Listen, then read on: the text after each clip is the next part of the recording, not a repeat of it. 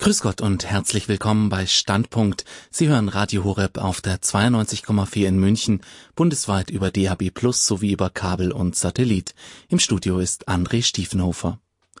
Unser Thema heute ist Nein zu Korruption, ein Laster, das auch vor der Kirche nicht Halt macht. Zugeschaltet aus Aachen ist dazu Sonja Grohlich. Sie ist Leiterin der Arbeitsgruppe Kirchliche Entwicklungszusammenarbeit bei Transparency Deutschland e.V. Aachen. Grüß Gott, Frau Grohlich. Guten Abend, Herr Stiefenhofer. Frau Grohlich, als ich mich auf diese Sendung äh, vorbereitet habe, musste ich ein paar Mal schon schlucken, denn Korruption, das ist jetzt ein ziemlich starkes Wort, das man jetzt auch in Bezug auf die Kirche Ungarn hören möchte. Dabei kommen einem ja sofort solche Begriffe wie willentliche Bestechlichkeit, Veruntreuung oder sogar Mafia oder ähnliches in den Sinn. Aber das ist jetzt nur ein kleiner Teil dessen, worum es uns heute in dieser Sendung geht. Was verstehen Sie denn bei Transparency Deutschland jetzt alles unter Korruption im Sinne dieser Sendung? Also schon ganz viel, auch von dem, was Sie genannt haben. Die Definition von Transparency International, und wir sind dann das deutsche Chapter dazu, lautet, Korruption ist Missbrauch von anvertrauter Macht zum privaten Vorteil oder zum privaten Nutzen. Das ist eine Grunddefinition, die kann man natürlich jetzt auf ganz viele Sachen anwenden. Ähm, und da geht es tatsächlich um, um Bestechung, äh, Veruntreuung, äh, aber auch um Sachen von Beziehungskorruption, dass ich mir bestimmte Ämter erschleiche, erkaufe. Ähm, also das ist ein sehr, sehr weites Feld und also Korruption hat ganz viele Formen und die bündigste Definition ist eben die zu sagen, jemand kann sich einen Vorteil verschaffen, einen privaten Nutzen, weil er ein Amt, äh, eine Macht, die er durch ein Amt hat, missbraucht. Und das gibt es eben sowohl im Staat, in, in der Kirche und in, in allen Gemeinwesenbereichen. Und da wollen wir heute Abend mal ein bisschen genauer draufschauen. Sie haben mir geschrieben, dass auch Papst Franziskus schon seine eigene Definition von Korruption ähm, öffentlich gemacht hat. Was hat er denn gesagt? Es ist ganz spannend. Er hat tatsächlich 1991, also bevor er Papst wurde, als Generaloberer der Jesuiten, äh, als Oberer der Jesuiten in, in äh, Argentinien, dazu ein längeres Essay geschrieben ähm, und äh, ihm geht es nochmal darum, dass er sagt, ich sehe die Formen und ich suche nach der Ursache im Menschen. Mhm. Und er, also ganz anders als das deutsche Strafgesetzbuch oder Transparency, beschreibt dann dieselben Phänomene, aber für ihn ist Korruption vor allem die Haltung, ich würde mal sagen, eines verhärteten Herzens, das sozusagen diesen Machtmissbrauch nicht mal tut und dann bereut, sondern sich darin so äh, gewöhnt hat und das auch noch verteidigt und schön redet. Ja. Ich denke, das ist ein sehr, sehr wichtiger Punkt, dass wir jetzt, also es nicht darum geht, ähm, jetzt der Kirche irgendwas anzukreiden, sondern dass wir da ähm, das geistige Übel darin auch sehen. Um welche Schwächen, welche Sünden geht es denn bei diesen Themen meistens? Es ist ja jetzt auch nicht immer nur böser Wille oder ein verhärtetes Herz in dem Sinne, dass man das willentlich macht. Also wir würden grundsätzlich auch jetzt in der Arbeit, wenn man sich Korruption auf, auf Entwicklungszusammenarbeit äh, anschaut, würden wir natürlich schon nochmal unterscheiden zwischen, wo fängt es im Missmanagement an, vielleicht weil man es nicht besser weiß, weil man ausgenutzt wird, und wo wird es wirklich eine Selbstbereicherung. Also wenn Sie so nach dem Sündenbegriff fragen, dann sind wir natürlich schon bei den, bei den Wurzelsünden von, von Macht und, und Habgier, ja. Mhm. Also es ist dann wirklich ein relativ willentliches Verhalten. Es geht um äh, den Wunsch nach Macht und sowas wollen wir in der Kirche ja eigentlich nicht haben. Äh, da muss man gar nicht so hochgreifen wie jetzt die Heiligkeit. Da geht einfach schon die normale alltägliche Demut äh, ziemlich dagegen und gegen den Strich.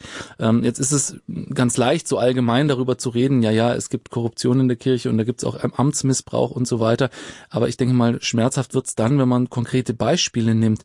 Ähm, wo sehen sehen Sie denn jetzt aus Ihrer Arbeit, ähm, aus der Arbeit Ihres, Ihrer Arbeitsgemeinschaft kirchliche Entwicklungszusammenarbeit die größten Gefahren in der Kirche von Korruption?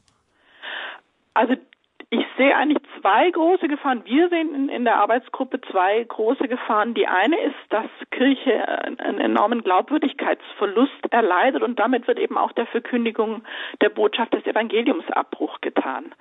Also wenn einzelne Amtsträger in der Kirche und ich spreche hier jetzt auch nicht nur von Klerikern oder Ordensleuten, denn ich habe immer auch wieder mit Laien zu tun, die, die ihre Macht missbrauchen, wenn die sich so gegen das äh, Gemeinwohl, aber damit eben auch gegen die Botschaft äh, vom Evangelium stellen, dann gerät die ganze Kirche tatsächlich ähm, in ein schlechtes Licht und verliert als Institution an Glaubwürdigkeit und das macht es ihr dann schwer, die frohe Botschaft zu verkünden.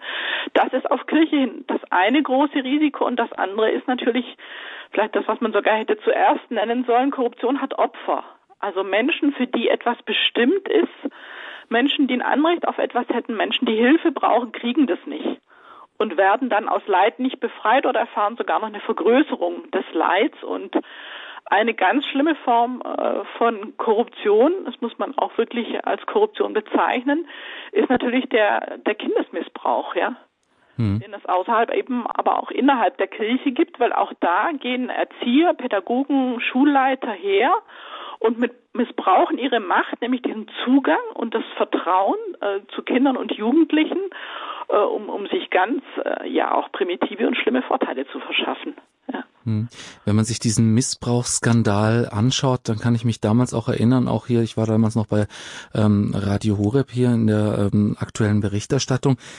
Es gab da auch bei uns eine klare Abwehrhaltung, weil wir gesehen haben, ja, da wird jetzt von allen Seiten auf die Kirche eingedroschen und ähm, diejenigen in der Kirche, die diese Abwehrhaltung aufgegeben haben, die wurden schon so ein bisschen beäugt, so nach dem Motto, hey, was, was machst du da? Wir werden jetzt gerade angegriffen als Kirche ähm, und du gehst hier äh, in die sozusagen in die Gegenoffensive und sagst, jawohl, wir sind die schlimm. Einer, der da ähm, ja in vorderster Front war, war, war der Jesuitenpater Klaus Mertes. Und im Vorgespräch haben Sie mir erzählt, dass sein Verhalten Ihnen da in gewisser Weise auch ein Vorbild war. Das ist natürlich jetzt ähm, auch eine, eine bisschen schwierige Aussage, wenn man die damaligen äh, Umstände mit äh, einbezieht, dass eben sehr viel auf die Kirche eingedroschen wurde. Aber auf der anderen Seite war sein Verhalten im Nachhinein dann wahrscheinlich richtig. Erklären Sie uns das, wie Sie das sehen. Ja, also sein Verhalten war auf jeden Fall richtig und ich glaube, diese Abwehrhaltung ist natürlich erstmal auch ein, ein, Schmerz, ja. Also wir haben als Gläubige unsere Heimat in der Kirche, wir möchten stolz sein auf die Kirche und wenn sich dann zeigt, dass, dass sie genau dem, was sie verkündet, nicht entspricht, dann ist das eine ganz schmerzhafte Einsicht, wo man sich erstmal dagegen stellt und die sich natürlich auch Kritiker zunutze machen, die sage ich mal, grundsätzlich Feinde des Glaubens sind. Und, und dann ist es äh, wichtig, dass es Menschen wie Klaus Mertes gibt, die diese Gratwanderung zu gehen vermögen, zu sagen, nur weil Einzelne es sozusagen medial missbrauchen werden und dann äh, zu einem generellen Rundumschlag ausholen, kann es nicht sein, dass, dass ich ähm, Missstände verschweige, weil dann bestehen sie weiter fort. Und das ist ganz spannend, wenn man sich jetzt mal anschaut, was der Papst in seiner Videobotschaft zu der Gebetsbitte auch am Donnerstag gesagt hat, dann ist es genau das. Er sagt, das Teil von Korruption ist, dass Menschen darum wissen und schweigen. Und er fordert uns Christen auf, das eben nicht zu tun und die Missstände nicht hinzunehmen. Und ich glaube, im, im, im Kern ist es dieser Punkt, dass es einem eben ganz schwer fällt, ähm, zu merken, ich habe da ein Ideal vor Augen gehabt und es, das entpuppt sich nicht als das Ideal. Und ähm, dann nochmal so einen Weg auch zu sehen, wie finde ich da wieder raus, also als Institution äh, Kirche. Das ist gar nicht so einfach, ja. Hm. Das ist ja ein Weg, den Sie sagen, dass der, den Klaus Martes gegangen ist. Was hat er denn damals beim Missbrauchsskandal getan und wie hat er es denn begründet? Also er hat ähm, im Grunde hat er, wenn ich mich richtig erinnere, wir hatten ihn nämlich dann bei Transparency auch zu Gast auf einer unserer Fachtagungen. Er hat von Schülern, die schon aus dem ähm, Canisius Kolleg in Berlin draußen waren, äh, hat er Hinweise gekriegt auf Missbrauch und ist dann hergegangen und das ist das erste ganz, ganz wichtige und mutige und auch dazu fordert der Papst auf, er, hat gesagt, wenn sich ein, zwei Leute bei mir melden, vielleicht gibt's noch mehr. Wie groß ist das Problem? Und ich glaube, da steckt eine ganz wichtige christliche Einladung auch drin, die auch gut zur, also aus der ignatianischen Spiritualität auch, auch gut begründet ist, zu sagen, ich muss mich der Wahrheit stellen, ich muss die Wahrheit erstmal annehmen. Also es nützt nichts, ein Ideal aufrechtzuerhalten, von dem ich merke, das kriegt gerade Risse, sondern dann wirklich zu sagen, was ist denn jetzt wirklich passiert? Und er hat dann einfach über eine ganze Reihe Jahrgänge hinweg alle Schüler nochmal angeschrieben und hat gebeten, sich zu melden, wenn, wenn es da Missbrauch gegeben hat. Und dann ist im Grunde erst zutage getreten, wie groß und systematisch das Problem auch an dieser Schule war. Und dann hat er es äh, in der Schule im Orden zum Thema gemacht, um es aufarbeiten zu können und auch zu gucken, ähm, was müssen wir anders machen, damit sich sowas nicht wiederholt. Und das ist, glaube ich, das, das Schmerzhafte, aber auch das Mutige sagen, ich, ich stelle mich erstmal dieser Wahrheit, dass es Versagen gegeben hat in einer Gruppe von Menschen, die mir eigentlich ganz lieb sind, äh, bei Menschen, vor denen ich vielleicht Hochachtung habe. Und wir haben eine hohe Neigung in der Kirche, das muss man wirklich sagen, dann einfach nur von den Tätern her zu denken und von der Institution. Hm. Also was passiert jetzt? Ja, da kann die Presse drüber herfallen. Wie stehen die Jesuiten jetzt da? Und wir vernachlässigen viel zu sehr ähm, das, das Recht und die Barmherzigkeit mit den Opfern. Die ist hm. oft sehr, sehr viel weniger im Blick. Aber wenn meine Kirche jetzt angegriffen wird, darf ich denn in, mit dieser Kirche in den Konflikt gehen in dieser Situation? Ich muss, würde ich sagen. Ich muss, weil weil ich sonst das, was wesentlich an der Kirche ist, äh, nicht retten helfe. Ja. Um, ähm, also ich ich mache mal ein Beispiel aus der praktischen Arbeit in der Entwicklungszusammenarbeit, wenn wenn wir einen Verdacht haben, dass Gelder nicht zweckgemäß verwendet werden, nicht äh, zu den Bedürftigen kommen, ja. Mhm. Und ich schone jetzt Amtsträger, weil sie, äh, sagen wir mal, ganz wichtige Personen im kirchlichen Leben vor Ort im Ausland sind, ja. Mhm. Bischöfe, Kardinäle, Ordensobere. Dann lasse ich weiter zu, dass es Bedürftige gibt, die diese Hilfe nicht bekommen und ich bestärke die Täter in ihrer Haltung. Also ich glaube, es ist auch einem Geist von ja, geschwisterlicher Zurechtweisung und Korrektur geschuldet, dass, dass man eingreift. Und es, es nützt nichts, wenn, wenn Sie es wissen und Sie tun nichts. Sie wissen nicht, wer nach Ihnen kommt und das sieht und dann hat sich das Leid und Elend äh, nur bis dahin vergrößert. Mhm. Also ich glaube, es ist, es muss in, aus Liebe geschehen, aber es kann nicht heißen, mit Kritik zu sparen. Und der Klaus Mertes hat ein sehr, sehr schönes Buch geschrieben, das heißt Widerspruch aus Loyalität. Mhm. Ja. Und er meint durchaus auch die Loyalität zur Kirche. Und da zeichnet er ganz wunderbar nach, und das ist wirklich seine geronnene Erfahrung, am Lebensweg Jesu. Und er beschreibt nochmal, wie wir eigentlich alle diesen Wunsch haben zur Zugehörigkeit. Zu einer Gemeinschaft, die gleich tickt und denkt wie wir und wie Jesus selber sich mit ganz vielen Gruppen und Gemeinschaften, zu denen er gehört, Familie, der Kreis der Jünger, der jüdische Glauben, äh, sich mit denen aber auch überwirft, um es ganz, ganz ernst zu meinen mit der mit der Botschaft äh, vom Reich Gottes. Mhm. Also man, man kommt an Konflikten nicht vorbei und das ist das, was es so schwierig macht, dass natürlich im Konflikt man oft auch von kirchlichen Amtsträgern dann kritisiert wird, dass man sich nicht an die kirchlichen Spielregeln hält, ja. Mhm. Also das ist, das ist, äh, das ist gar nicht so einfach mit dem eigenen Gewissen auszumachen, ja. Ja, nicht nur unbedingt von Amtsträgern. Also wenn ich das mal so beschreiben darf, die moralische Integrität der Kirche hat in den letzten Jahren ja durch die verschiedenen Skandale ähm, sehr gelitten. Und wenn ich das so in der katholischen, in Anführungszeichen, Szene ein bisschen nachverfolgt habe, dann war ja meistens eher so die Rede davon, dass die Presse auf uns jetzt losgeht und das alles verallgemeinert und das alles ja so nicht stimmt. Da wurde dann oft auch ganz gerne mal ausgeblendet, dass da auch zumindest ein Körnchen Wahrheit mit drin steht und dass die Kirche durchaus auch ein Stück weit selber schuld ist daran, dass die moralische Integrität denn auch gelitten hat. Ähm, wie ist denn da Ihre Sicht? Ähm, hinkt die Kirche da der in Anführungszeichen Welt ein bisschen hinterher, was diesen ganzen Richtlinien angeht, weil ähm, Transparenz in der Kirche wird ja nicht so groß geschrieben. Ja, also wir würden als Arbeitsgruppe ganz klar sagen, Kirche hinkt hinterher. Äh, übrigens auch beide großen Kirchen. Unsere Arbeitsgruppe ist ökumenisch, also wir arbeiten sowohl in die Strukturen der evangelischen wie der katholischen Kirche hinein, weil Kirche erstmal als, als Glaubensgemeinschaft natürlich vertrauensbasiert sein will. Und dann hat es, glaube ich, oft ein ganz großes Missverständnis gegeben, nämlich dass man Inhalte, wo es sich um ja, Finanzen, Verwaltung, gutes Management handelt, gleichgesetzt hat mit Inhalten von, von Pastoral, von, von Glaubensverkündigung. Und das ist nicht dasselbe und es braucht unterschiedliche Methoden des, des Umgangs, die Materie, ja. Hm. Also eine ganz, ja, fast witzige Anekdote, wenn es nicht so traurig wäre, ist tatsächlich, dass ein Bischof mal einem Finanzprüfer gesagt hat, in die Buchhaltung meiner Diözese lasse ich, würde ich höchstens Jesus Christus schauen lassen. Mhm. und, und, und da merkt man, ähm, da wird was zum Geheimnis erklärt, ähm, was, was auf keinen Fall Geheimnis sein soll, weil unser Ausgangspunkt ist ganz klar zu sagen, innerhalb der Kirche gehören die Mittel, die da im Umlauf sind, der Gemeinschaft der Gläubigen und sie sind eben für die sozialen und, und pastoralen Zwecke einzusetzen. Das ist erstmal der Maßstab, an dem sich dann jeder, der ein Tun hat mit den Mitteln, ja, und das, das meint sowohl Geld, aber natürlich auch was, was an Sachvermögen da ist. An diesem Maßstab muss sich der Einzelne dann messen lassen, ob, ob er diesem Gemeinnützen dem Kirchlichen wirklich gedient hat. Hm.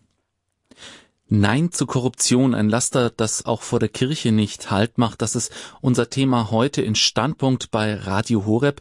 Aus Aachen zugeschaltet ist dazu Sonja Grohlich, Leiterin der Arbeitsgruppe Kirchliche Entwicklungszusammenarbeit bei Transparency Deutschland e.V., der deutschen Sektion von Transparency International.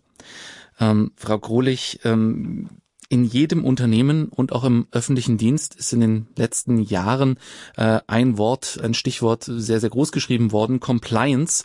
Ähm, das ist, geht im Grunde um die Regelung mit äh, Umgang mit Geschenken, mit Bestechung, mit äh, Sachwerten, mit äh, Finanzwerten. Und äh, diese Regelungen sind teilweise sehr, sehr strikt und äh, eng gefasst worden, so bis dahin, dass man inzwischen fast keine Weihnachtskarten mehr annehmen darf. Also ich übertreibe jetzt ein bisschen. Mhm. Ähm, und wenn man das jetzt vergleicht mit den Zuständen in den Diözesen, in den kirchlichen Verwaltungen und in äh, den kirchlichen Hilfswerken, ähm, wie sieht wie, wie sieht's denn da aus? Ist dort ein besserer Weg äh, zu gehen als in, in den anderen Bereichen, in dem Bereich der Transparenz? Also die Kirche zieht nach. Innerhalb der, der Szene der kirchlichen Hilfswerke war unsere Arbeitsgruppe mitten ein Faktor, warum heute eigentlich alle größeren Organisationen Korruptionsleitlinien haben. Wir haben dafür äh, Leitlinien erarbeitet, was muss man beachten, welche Fragen muss man klären, wenn man als Haus sowas haben will. Und das wandert auch in die deutschen Kircheninstitutionen insgesamt rein. Und Compliance meint ja nicht nur Korruption bekämpfen, meint ja insgesamt Einhaltung der Werte, die man sich gesetzt hat und denen man verpflichtet ist. Und da ist es eben auch nochmal spannend zu sehen, wir sind ja auch in Deutschland, aber auch im Ausland ist, ist Kirche kein rechtsfreier Raum. Äh, wir sind in der Einrichtung öffentlichen Rechts mit, mit entsprechenden Verpflichtungen auch. Kirche stellt Spendenbescheinigungen aus ähm, äh, gegen Spenden. Das, sie ist gemeinnützig, ja.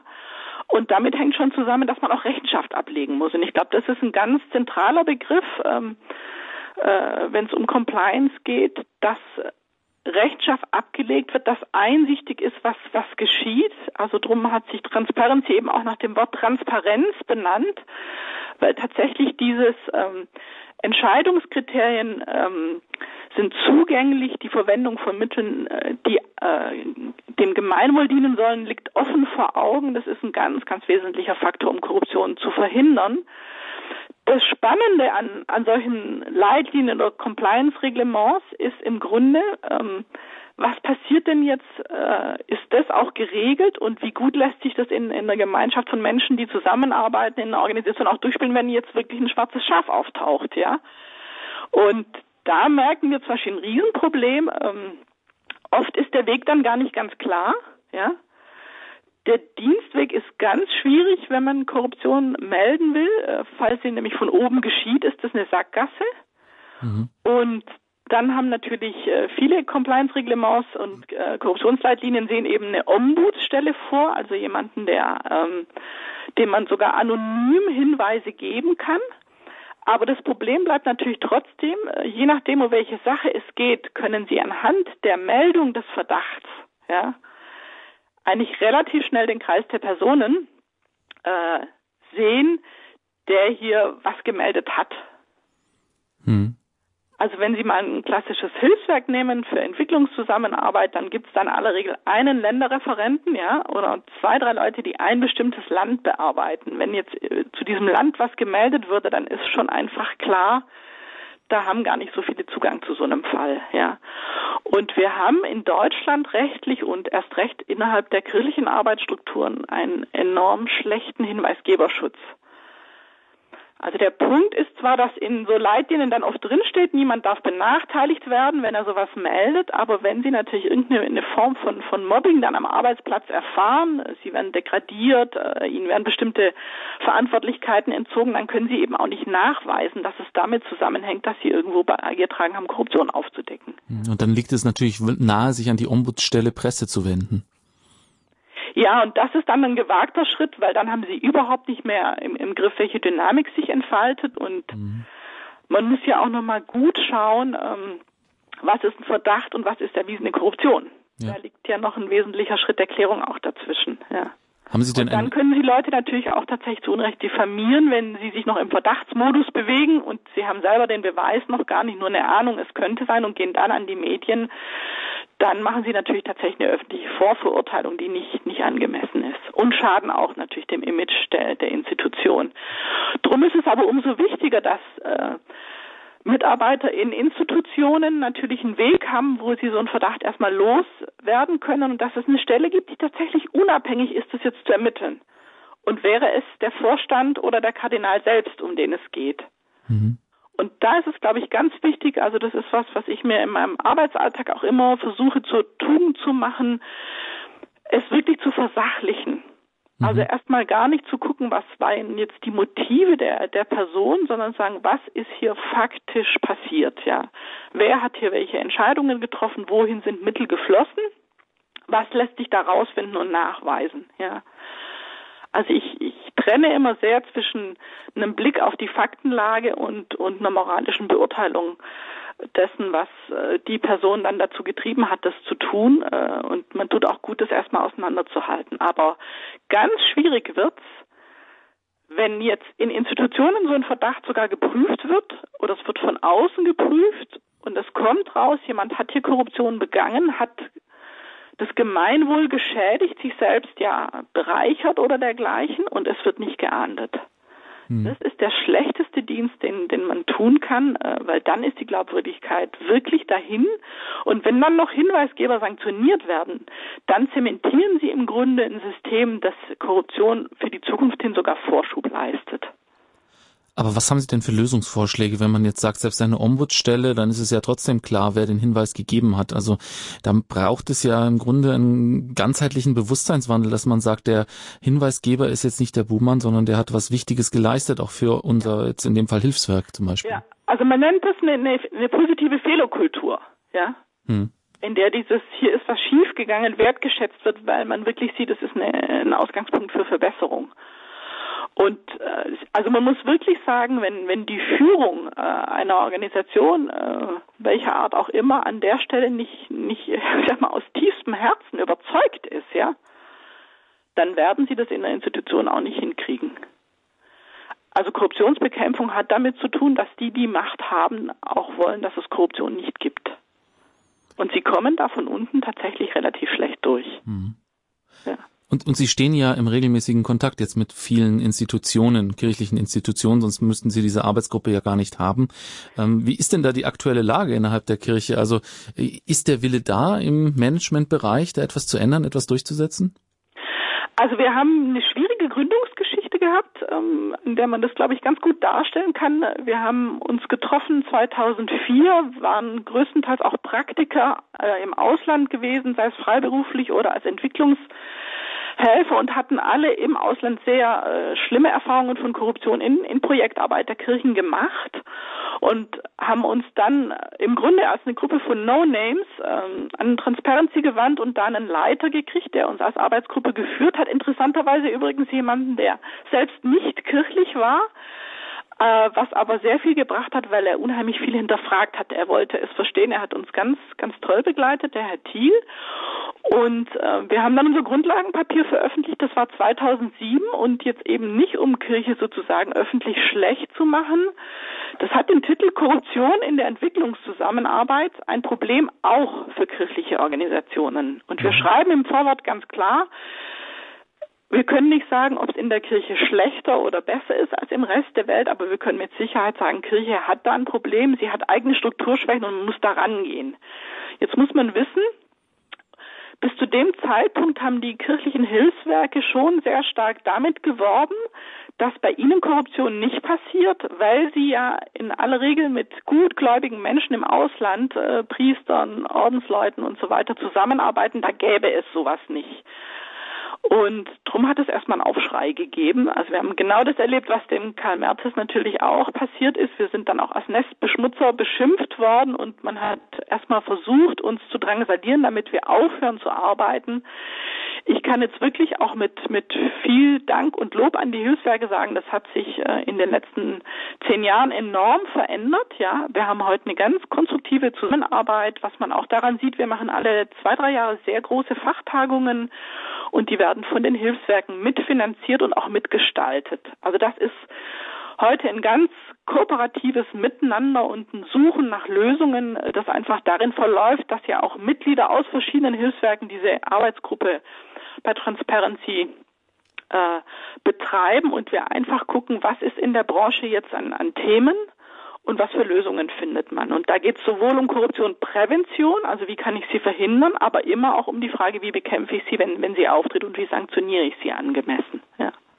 Wenn Sie jetzt natürlich schlimme Erfahrungen mit der kirchlichen Entwicklungszusammenarbeit im Ausland ähm, nennen, das ist natürlich schon so ein kleiner Schock, wenn man denkt, ja, ich spende jetzt für die oder jene Organisation und bin sicher, dass das Geld dort auch gut ankommt.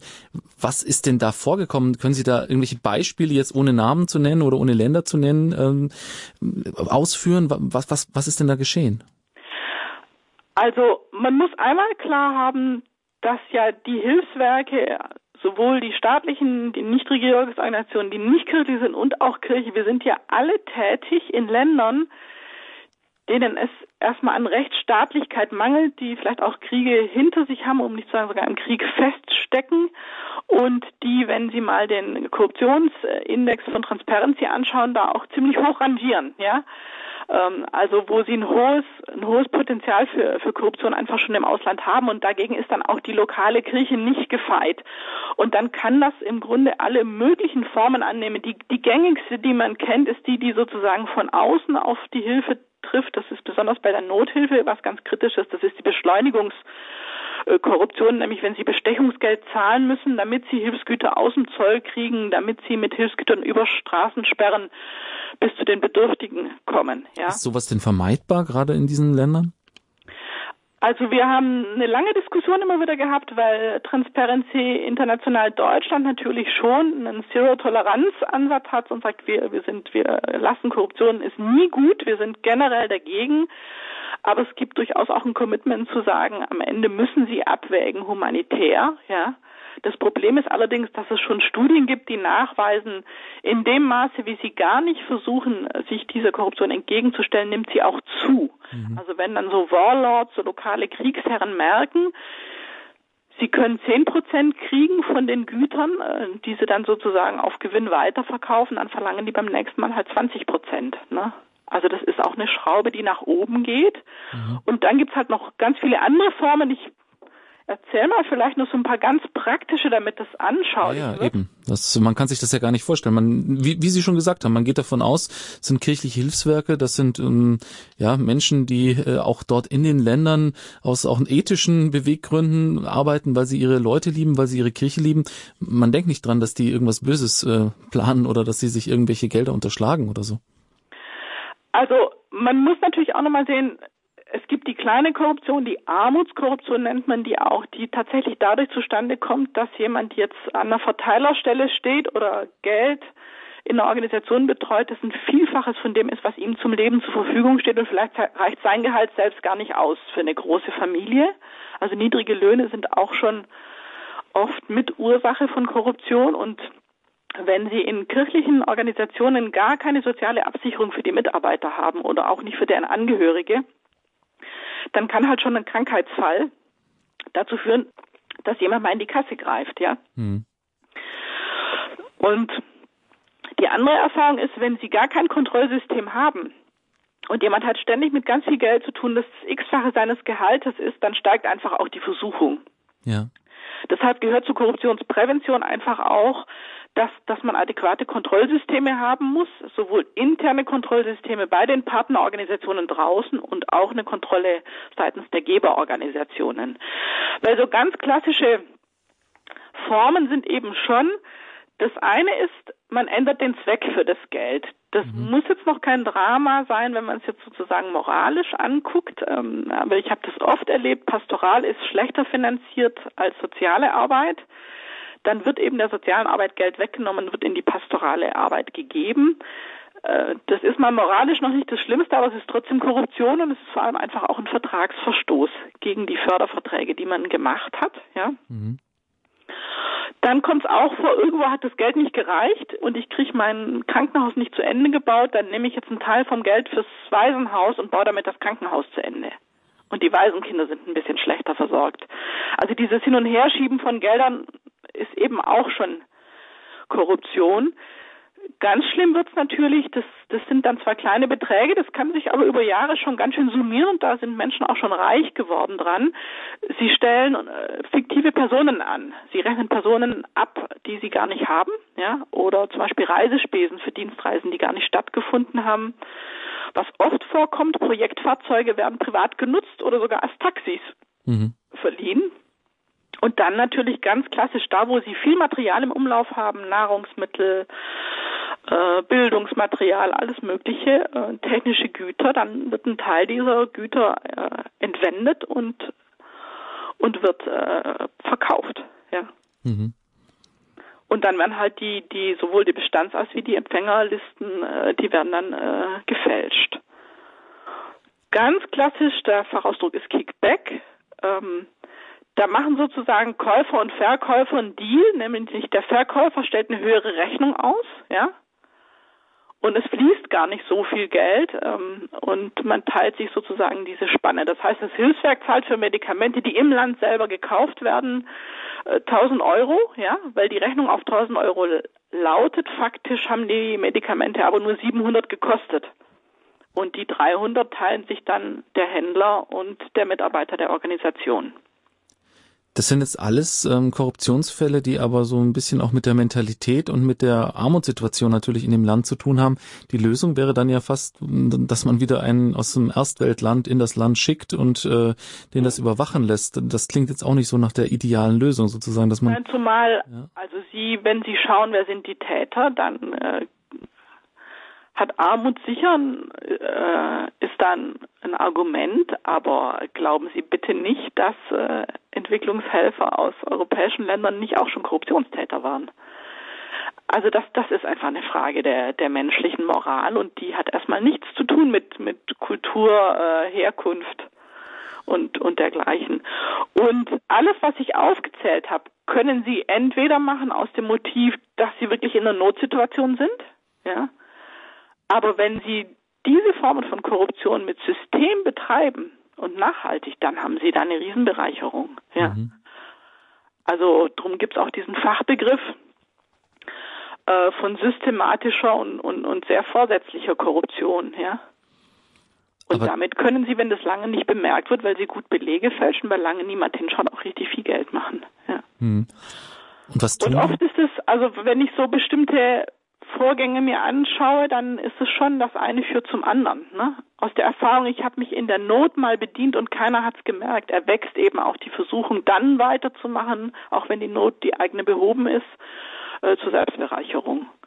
Und das geht dann weiter bis in das, das was wir auch gerade aus diktatorischen Systemen oft kennen, aus den Ländern, die, die viele Rohstoffe haben, ähm, dass es dann wirklich eine Kleptokratie in den politischen Strukturen gibt, äh, also wo sich dann einzelne Herrscher und Clans äh, eben maßlos bereichern, ja. Ja, das sind alles Probleme, auf die Sie die ähm, kirchlichen Hilfswerke eben dann auch hingewiesen haben. Wie haben die jetzt darauf reagiert? Was wurden da für Gegenmaßnahmen ergriffen? Also die allermeisten haben, haben nachgebessert und haben zum Beispiel äh, eine Antikorruptionsklausel explizit in die Verträge aufgenommen, haben Partner auch äh, geschult bei sich in den Organisationen und man hat die Systeme der Kontrolle verbessert. Mhm. Und man geht heute auch, also da ist ein Riesenwandel im Gange, man geht sehr viel präziser damit um, sich darauf zu vereinbaren, wofür Geld äh, verwendet äh, werden soll und vorneweg auch zu prüfen, wer ist denn jetzt eigentlich die Organisation innerhalb der Kirche, der ich das Geld gebe. Und da kommen wir nochmal zu dem Punkt, der mir schon auch wichtig ist, das, das zu beleuchten. Äh, oft fängt es halt auch beim Missmanagement an. Äh, das Sie Sie müssen schauen, ob die Mittel, die Sie rüberschicken irgendwo hin, ob die Organisation, die die empfängt, eigentlich in der Lage ist, dass, ob die, die das Know-how und die Managementkapazitäten hat. Mhm. Entwicklungshilfe ist ein, ein, Fachgeschäft, wo Sie sehr viele verschiedene Kompetenzen brauchen, aber unter anderem auch die, äh, Finanzmanagement einfach angemessen an die Summe des Geldes äh, gut machen zu können.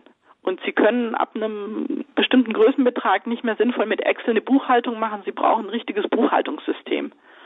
Mhm. Und Nothilfe ist was, woran man sehr, sehr gut sehen kann. Da gehen ja die allermeisten äh, Organisationen dann her und fördern die Partner, die sie schon kennen, die aber vielleicht sonst ganz langfristige Entwicklungshilfe machen. Und jetzt gibt's da eine Not, dann machen die plötzlich Nothilfe, ohne fachlich dafür gerüstet zu sein. Und das Volumen, das sie als Auslandsorganisation jetzt umsetzen sollen, steigt drastisch an, verzehnfacht sich, ja, innerhalb von wenigen Monaten nach, nach Erdbeben, nach, nach Naturkatastrophen, nach, nach Krieg, ja. Man ist so froh, noch jemanden zu haben, der vor Ort helfen kann, dass man den erstmal zuschüttet mit Hilfe und sich nicht fragt, hat der eigentlich in dem Kontext jetzt die Möglichkeit, das überhaupt mit dem Personal, das er hat, zu bewältigen? Mhm. Und das ist oft ein Einfallstor für Korruption.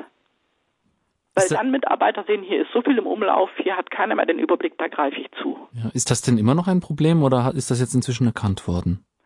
Es ist erkannt worden, aber sie kommen einfach äh, nach, nach Katastrophen, die sozusagen blitzschnell hereinbrechen, immer wieder in diese Situation, dass sie Organisationen kein langsames Wachstum zugestehen können, dass mhm. sie einfach nur ein, eine beschränkte Handvoll Akteure in dem Land kennen. Wenn sie jetzt zum Beispiel noch in Ländern dann auch tätig sind, das trifft äh, auf die internationale Caritas, wo es gar nicht so viel kirchliche Institutionen gibt, ja. Mhm. Ähm, also man ist sich der, der Gefahr bewusst, aber man kriegt sie ganz schlecht äh, wirklich gezügelt, ja. Und was für Schritte nehmen Sie denn jetzt äh, mit Ihrer Arbeitsgruppe, um äh, da Fortschritte zu erzielen? Also wir haben jetzt im letzten Jahr nochmal intensiv dran gearbeitet. Das ist so unser großes Thema, das uns, glaube ich, noch eine Weile lang äh, beschäftigen wird.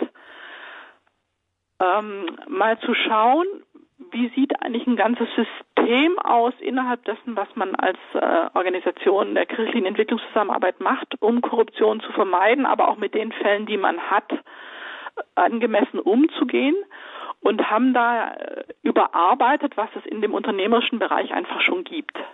Mhm. Also das, das fängt eben an damit, äh, und das ist für uns auch ein neues Thema, was wir jetzt mit den Hilfswerken angehen, was es also in einzelnen Werken sicher schon gibt, aber wo wir nochmal genauer hinschauen wollen, eine Risikoanalyse zu machen. Also zu schauen, wo in der Arbeit mit Auslandspartnern in, in, in Ländern, äh, bezogen auch auf den Inhalt der Arbeit, drohen eigentlich die größten Risiken, dafür überhaupt ein Bewusstsein zu kriegen. Mhm. Ich mache das mal nochmal am Kinderschutz fest, ja. Ja. Ich glaube, vor 20 Jahren hätte eine Kinderhilfsorganisation sich noch nicht gefragt, im Gegensatz zu heute, wie ist denn eigentlich der Betreuerschlüssel bei Kindern? Wie ist denn das, das äh, passt es denn vom, vom Genderverhältnis? Ähm, also heute werden Sie, hoffe ich, kein Projekt mehr finden, wo man sich damit begnügt, dass ein Priester in einem Schlafsaal von 20, von 20 Mädchen abends die Aufsicht führt, ja. Hm. Und dafür ein Risikogefühl zu entwickeln und zu sagen, hallo, das ist keine gute Konstellation, ja. Da müssen Frauen her und da muss mehr als eine Person her. Ähm, äh, das, das ist ganz wichtig. Und dann geht's aber auch bis dahin, also dann klar, dann kommen Leitlinien, man überprüft die Managementkapazität beim Partner, stärkt die, wenn es irgendwie geht, ja, durch, durch Fortbildungen, vielleicht auch durch die, durch das Mittragen von den sogenannten Overhead-Kosten, dass die da genügend Angestellte haben. Und dann geht's aber auch bis dahin zu sagen, äh, dass es auch Ansätze, die neuerer Art sind, ähm, mühsam manchmal umzusetzen, aber sehr wichtig, sagen man bezieht die Zielgruppe mit ein. Wenn die mhm. Empfänger wissen, was ihnen zusteht, dann kann man sie auch mit zu Kontrolleuren machen. Da gibt es ein ganz interessantes staatliches Projekt. Äh, in Uganda haben schon vor einigen Jahren äh, ist eine Organisation hergegangen und hat die lokalen Medien genutzt, also Radio, lokales Radio und lokale Zeitung und hat publizieren lassen, was der Staat dem Schulwesen an Geld gibt pro Ort und wofür es gedacht ist. Also dass diese Schule einen Satz Mathematikbücher kriegt, jene zwei neue Toiletten und in der anderen sollen drei Lehrer angestellt werden. Und das hat dazu geführt, dass die Eltern wussten, was jetzt passieren sollte und dann sehen konnten, passiert das jetzt oder nicht. Und das hat die Korruption im Schulbereich um 70 Prozent abgesenkt. Und da merken Sie nochmal, Transparenz ist wirklich der größte Schutz, ja, mhm. dass möglichst viele Menschen wissen, was ist hier für wen in welchem Zeitraum äh, bestimmt und, und dass man es dann auch einklagen kann. Ja. Ich denke, das ist ein Unterstrich sozusagen unter das, was wir bisher schon so behandelt haben. Wir haben in den letzten, in der letzten halben Stunde uns unter anderem darüber unterhalten, wie die kirchlichen Hilfswerke gegen Korruption vorgehen, haben uns in einem Rückblick mit dem Missbrauchsskandal auseinandergesetzt, auch die Frage geklärt, inwieweit man in den Konflikt mit der eigenen Kirche gehen kann, auch wenn diese von außen in der Öffentlichkeit auch angegriffen wird, auch teilweise zu Unrecht angegriffen wird. Ähm, ich denke, der Hauptbegriff, der darauf dann jetzt zutrifft, ist Bewusstseinswandel, dass man sich also aus, teilweise auch aus der Opferrolle hinausbegibt und sagt, ja, ich sollte mal auch von meiner Tür kehren und ich sollte mir das auch mal genauer anschauen. Ich denke, das ist ähm, der Sinn der Sendung, dass wir ähm, dieses Thema beleuchten und wirklich ein Licht drauf werfen. Das Thema heute bei Standpunkt bei Radio Horeb ist Nein zur Korruption, ein Laster, das auch vor der Kirche nicht Halt macht. Einige Beispiele haben wir schon gehört. Bei uns ist Sonja Grohlich. Äh, sie ist Leiterin der Arbeitsgruppe Kirchliche Entwicklungszusammenarbeit bei Transparency Deutschland e.V. Wir werden noch einige weitere Beispiele in dieser Sendung behandeln und dann natürlich äh, auch nochmal ganz klarstellen, was zu tun ist, damit wir als Kirche aus ja, dieser moralischen Zwickmühle rauskommen, aus diesem moralischen Glaubwürdigkeitsverlust. Ähm, jetzt machen wir mal eine kurze Pause mit einer kleinen Musik.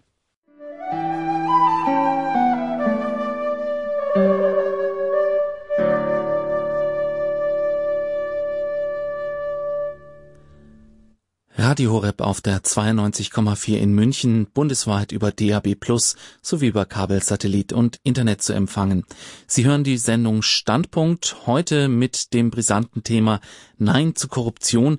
Ein Laster, das auch vor der Kirche nicht Halt macht. Zugeschaltet aus Aachen ist dazu Sonja Grohlich, Leiterin der Arbeitsgruppe Kirchliche Entwicklungszusammenarbeit bei Transparency Deutschland e.V.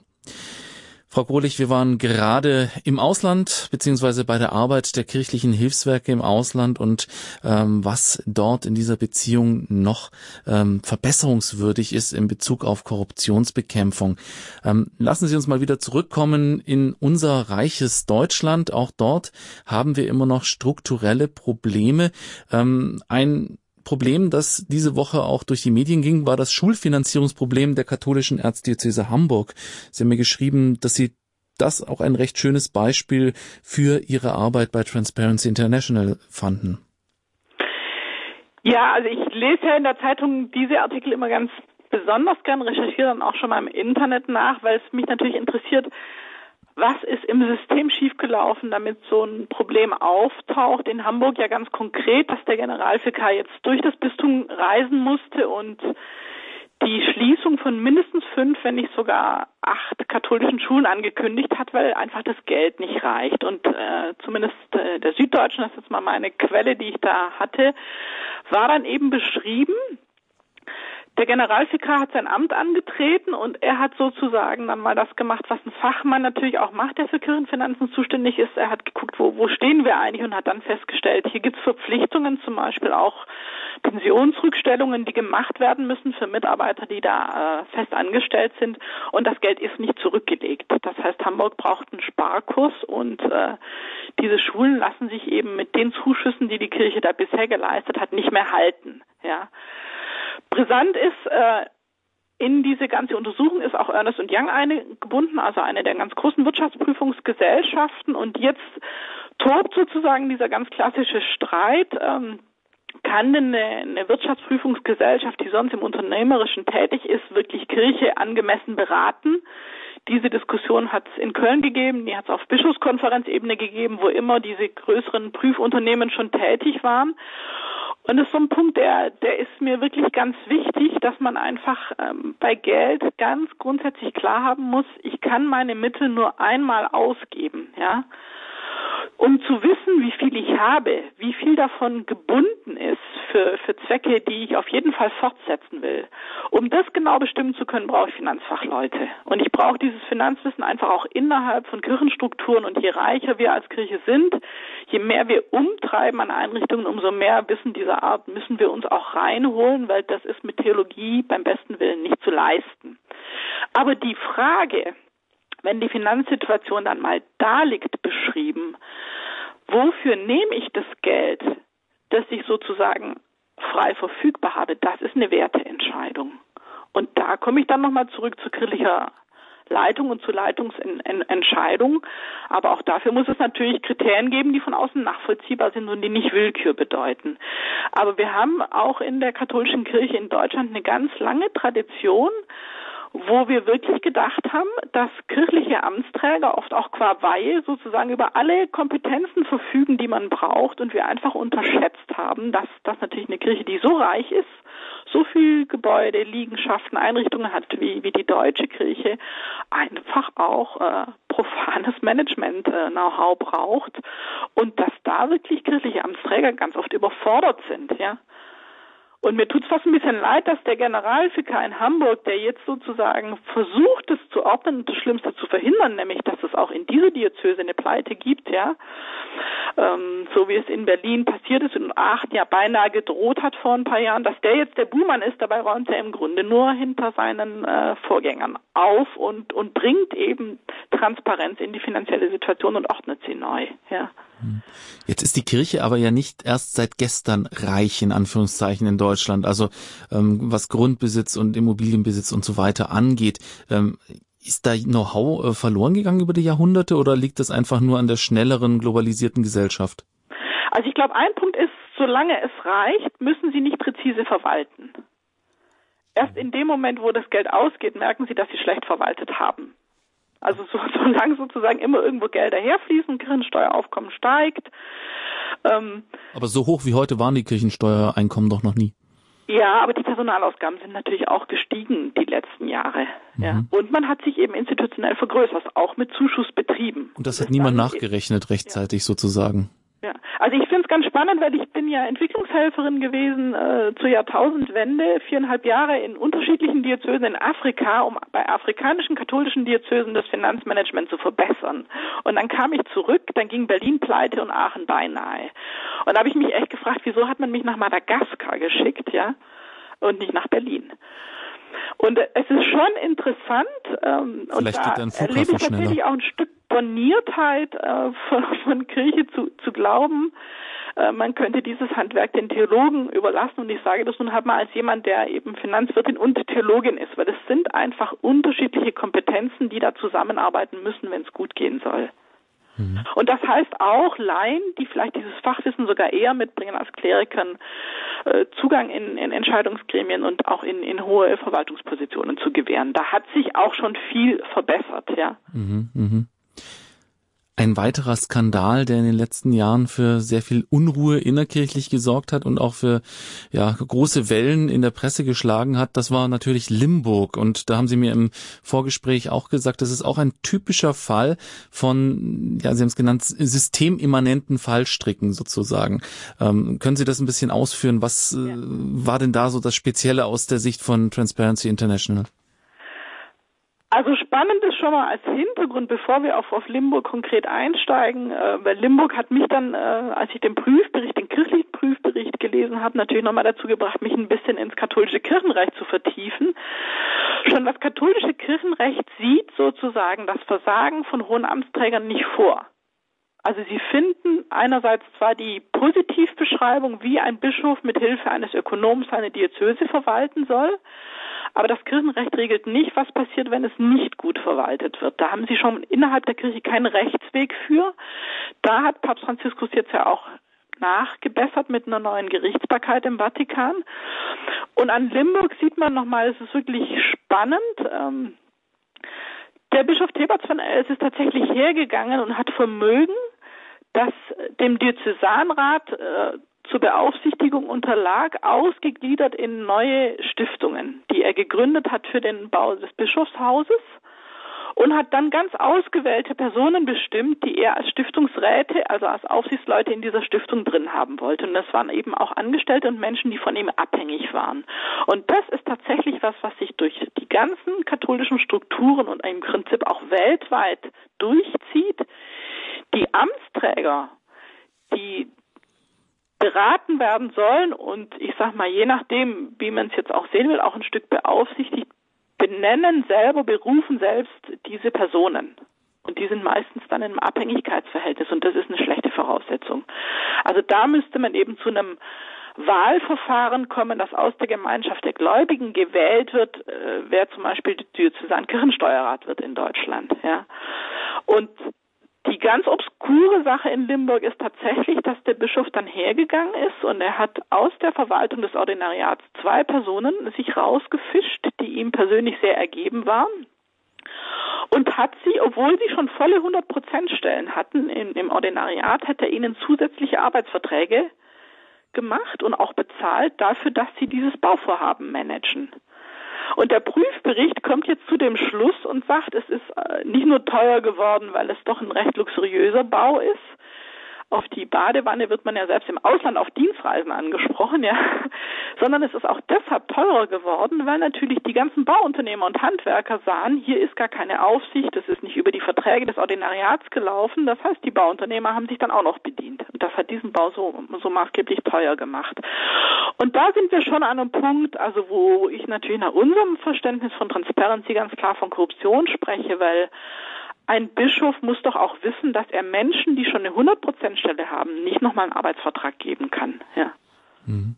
Das ist an sich schon unlauteres Handeln und interessant ist, dass, dass diese Personen dann, als sie befragt wurden von der kirchlichen Untersuchungskommission, das ist nochmal ein ganz wichtiger Punkt innerkirchlich, glaube ich, die haben dann gesagt, ähm, wir wollten loyal sein zum Bischof. Und ich glaube, das ist ein ganz großes Missverständnis äh, innerhalb der Kirche, dass Loyalität an der Stelle dann falsch verstanden wird. Sie kann dem Amt gelten, sie kann der Sache der Kirche gelten, ja, aber sie sollte nicht Personen gelten, die das Amt äh, nicht im guten Sinne ausüben. Und diese Differenz machen wir oft zu wenig. Hm. Wer in einer Diözese ist denn unabhängig jetzt seinem Vorgesetzten gegenüber? Irgendwie ist, sind doch alle äh, abhängig und loyal. Das hieße ja im Grunde, dass diese Aufsichtsämter, die Sie sich wünschen, ähm, außerkirchlich angesiedelt sein müssten.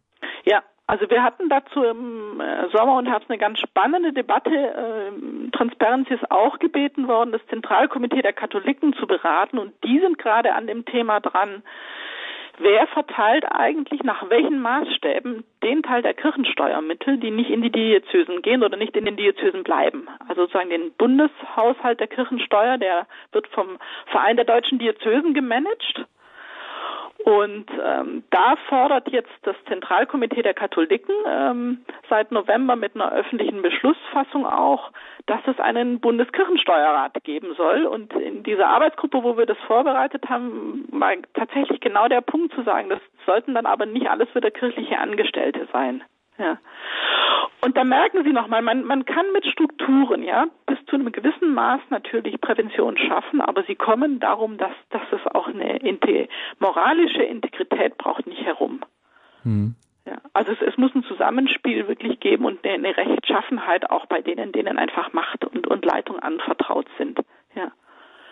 Aber man kann eben schon hergehen und kann zum Beispiel sagen, ähm, ich hole mir externe Wirtschaftsprüfer, die meinen Jahresabschluss prüfen. Ja.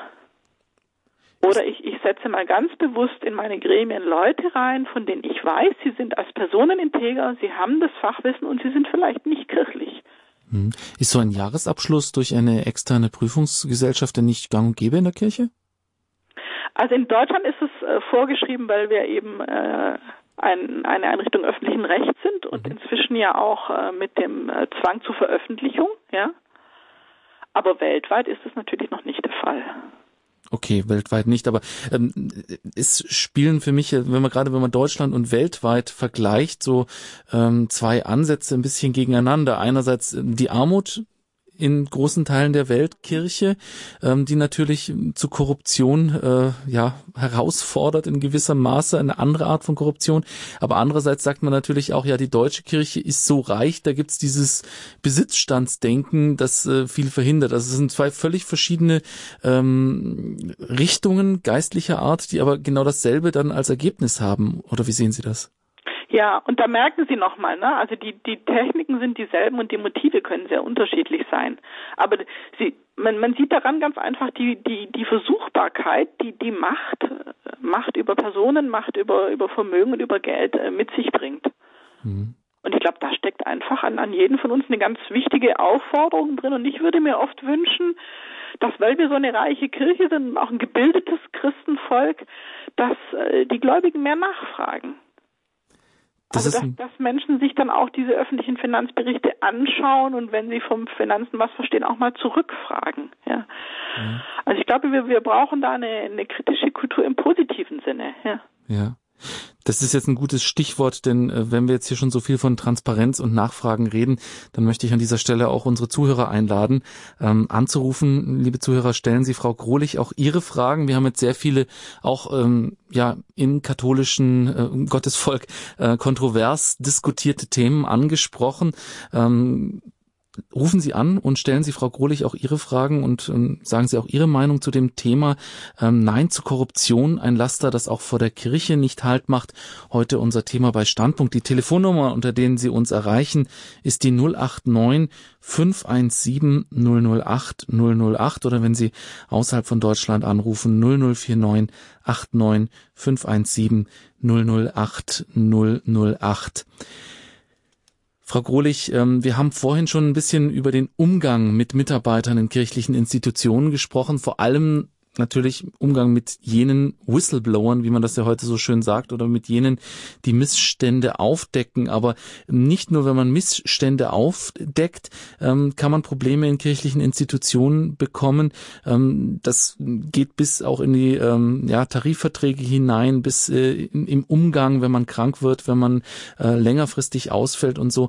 Ähm, wie sieht denn dort die Situation in kirchlichen Institutionen im Vergleich zur, in Anführungszeichen, weltlichen Arbeitswelt aus?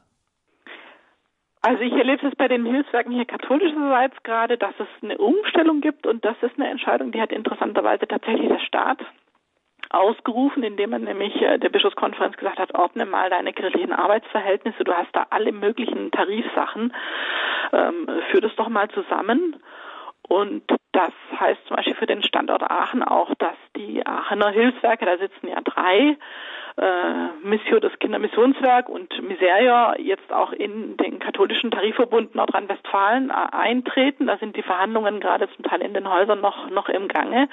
Und es ist schon ein spannender Prozess, weil natürlich dann eine Transparenz und auch eine größere Lohngerechtigkeit äh, entsteht, wenn, wenn dann ein einheitliches Tarifsystem gilt. Und äh, ich bin jetzt da keine Spezialistin, da müsste man die Mitarbeitervertretungen fragen. Aber es ist natürlich schon so, dass ähm, einerseits man sich von einem kirchlichen Arbeitsgeber erhofft, dass er sozial gesinnt ist und einem in Lebenskrisen wie lange Krankheit und so weiter hilft und dass es nochmal was ganz anderes ist, ob man diesen Schutz dann wirklich erhält. Und äh, ich habe einen Satz, der mir über die Jahre sehr, sehr wertvoll geworden ist, aus dem Theologiestudium mitgenommen von Dietmar Miet, dem Ethiker aus Tübingen, der gesagt hat, ähm, Recht ist durch Liebe nicht zu ersetzen. Denn Recht kann ich einklagen, Liebe nicht. Und ich glaube, dass es ganz wichtig ist, in Arbeitsbeziehungen, in, einer Kultur von Institutionen, ähm, die Dinge, die man wertemäßig will, auch wirklich in die Form von Recht zu bringen, ja. Hm. Das dann eingefordert werden kann. Aber Sie sagen, Sie haben jetzt da keine speziellen Arbeitsgruppe, also Ihre Arbeitsgruppe beschäftigt sich jetzt nicht speziell mit diesem Thema ähm, Mitarbeiter, Umgang mit Mitarbeitern in kirchlichen Institutionen, ähm, zumindest nicht im Inland. Wie sieht es denn im Ausland aus? Gerade wenn man ähm, als Hilfswerk dort tätig ist, muss man dann auch solche Sachen wie Arbeitsschutz oder sowas äh, berücksichtigen bei der ähm, Vergabe von Geldern? Oder ist das natürlich in Ländern, die ein Drittweltniveau haben, ein anderes Level? Also es ist ein anderes Level, weil es einfach die gesetzlichen Vorschriften nicht gibt. Aber ich sag mal, zumindest wenn Sie auf Dienstreisen sehen, da herrschen unhaltbare Zustände, dann, dann greift man ein, ja. Hm. das geht auch dann los mit, mit Kinderarbeit und, und all diesen Sachen, ja. ja. Also es ist jetzt nicht unser spezifisches Thema, muss ich eher, ehrlich sagen. Ähm, okay. Aber ich glaube, überhaupt äh, Rechtsverhältnisse zu schaffen, ist schon ganz, ganz wichtig. Mhm. Gut. Also wir haben sicher immer auch im Kirchlichen nochmal äh, Arbeitsverhältnisse, denen gar keine Verträge zugrunde liegen, ja.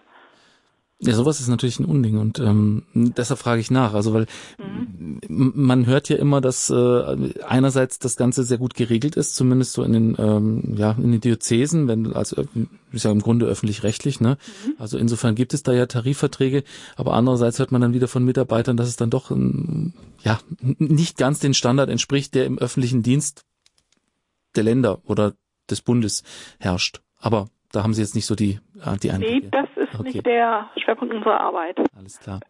Da muss ich leider passen. Jetzt haben wir die erste Hörerin in der Leitung, Frau Eichen. Grüß Gott.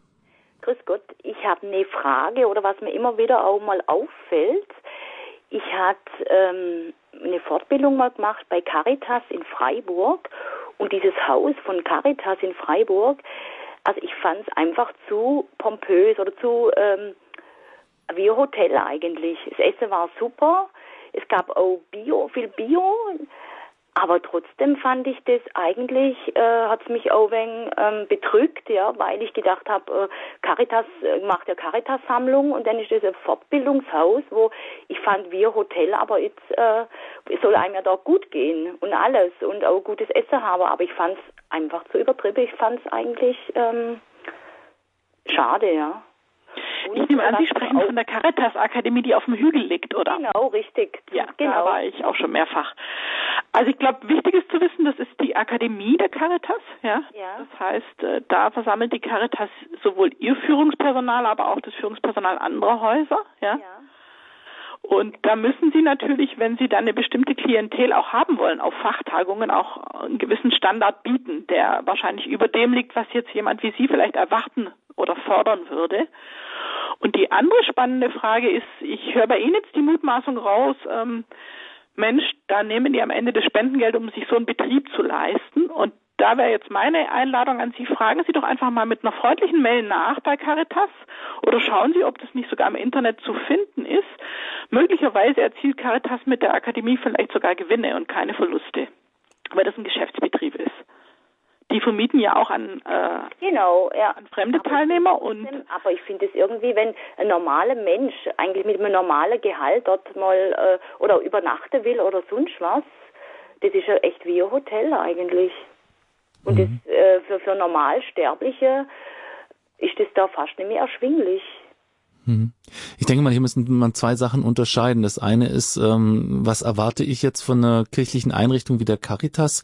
Ähm, ich persönlich und zum anderen, was, was, was will die Caritas damit in, in dem Bereich? Ich, ich kann vielleicht an einem anderen Beispiel deutlich machen. Ich habe ähm, früher recht viel so mit ähm, kirchlicher, christlicher Musik äh, zu tun gehabt und wir haben dann öfter mal auch äh, Konzerte organisiert und sind dann öfter mal angegangen worden. Sag mal, wieso nehmt ihr eigentlich 10 Euro Eintritt? Das ist doch viel zu viel, das kann sich doch keiner leisten. Und die Leute haben einfach nicht verstanden, dass es ähm, auch Ausgaben gibt, die man natürlich irgendwie decken muss und dass diese 10 Euro längst keinen Gewinn für uns bedeutet haben. Und wenn man das jetzt auf die Caritas bezieht, ähm, wenn die einen Zweck hat, der, der dieses Haus erfüllt und wenn sie darüber hinaus das Haus trägt, dadurch, dass es als Hotel vermietet, ähm, dann ist dieser Zweck jetzt mal erfüllt. Dass Sie jetzt als sagen, ja, die Caritas, das stelle ich mir anders vor. Genau. Das sollte eher so Jugendherbergstil haben oder wie auch immer, dass da sich ja. jeder leisten kann. einfacher, ja, vielleicht. Ja, Ich denke, solche Häuser hat die Caritas sicher auch. Ich kenne auch solche Häuser, habe auch schon in solchen übernachtet. Das ist dann aber eine andere Zielgruppe. Ähm, ich denke, wichtig ist es hier eben zu unterscheiden, ob man sich jetzt ähm, ja äh, ungebührlich bereichert oder ob man ähm, ja hier irgendwas in die eigene Tasche wirtschaftet oder ob man hier einfach einen Betrieb aufstellt, der einen gewissen Zweck hat, diesen Zweck erfüllt und darüber hinaus jetzt eben die Spendengelder nicht belastet. Mhm, okay. Ist so meine meine Antwort drauf. Aber es ist natürlich, wie auch die Frau Grohlich sagt, wichtig, da sensibel zu sein. Und wenn Sie das Gefühl haben, ähm, da ist irgendwas nicht ganz äh, koscher, dann schreiben Sie ruhig eine Mail, rufen Sie an und fragen Sie nach. Das ist genau das, wozu wir hier auch ermutigen wollen. Dankeschön. Danke Ihnen, Frau Eichen. Wiederhören. Wiederhören. Als nächstes haben wir den Herrn Schröttke in der Leitung. Grüße Sie, hallo. Danke für dieses Thema. Das wollte ich erst einmal zum Ausdruck bringen. Ja, ich bin in vielen Jahren bei Kirchens aktiv gewesen. Immer freiwillig, nichts mit Ehrenamtskarte oder sonst was. Mhm. Habe auch mal im kirchlichen Hause gewohnt, habe über mehrere Visitationen hinweg, wo nichts getan war, viele Missstände miterleben dürfen.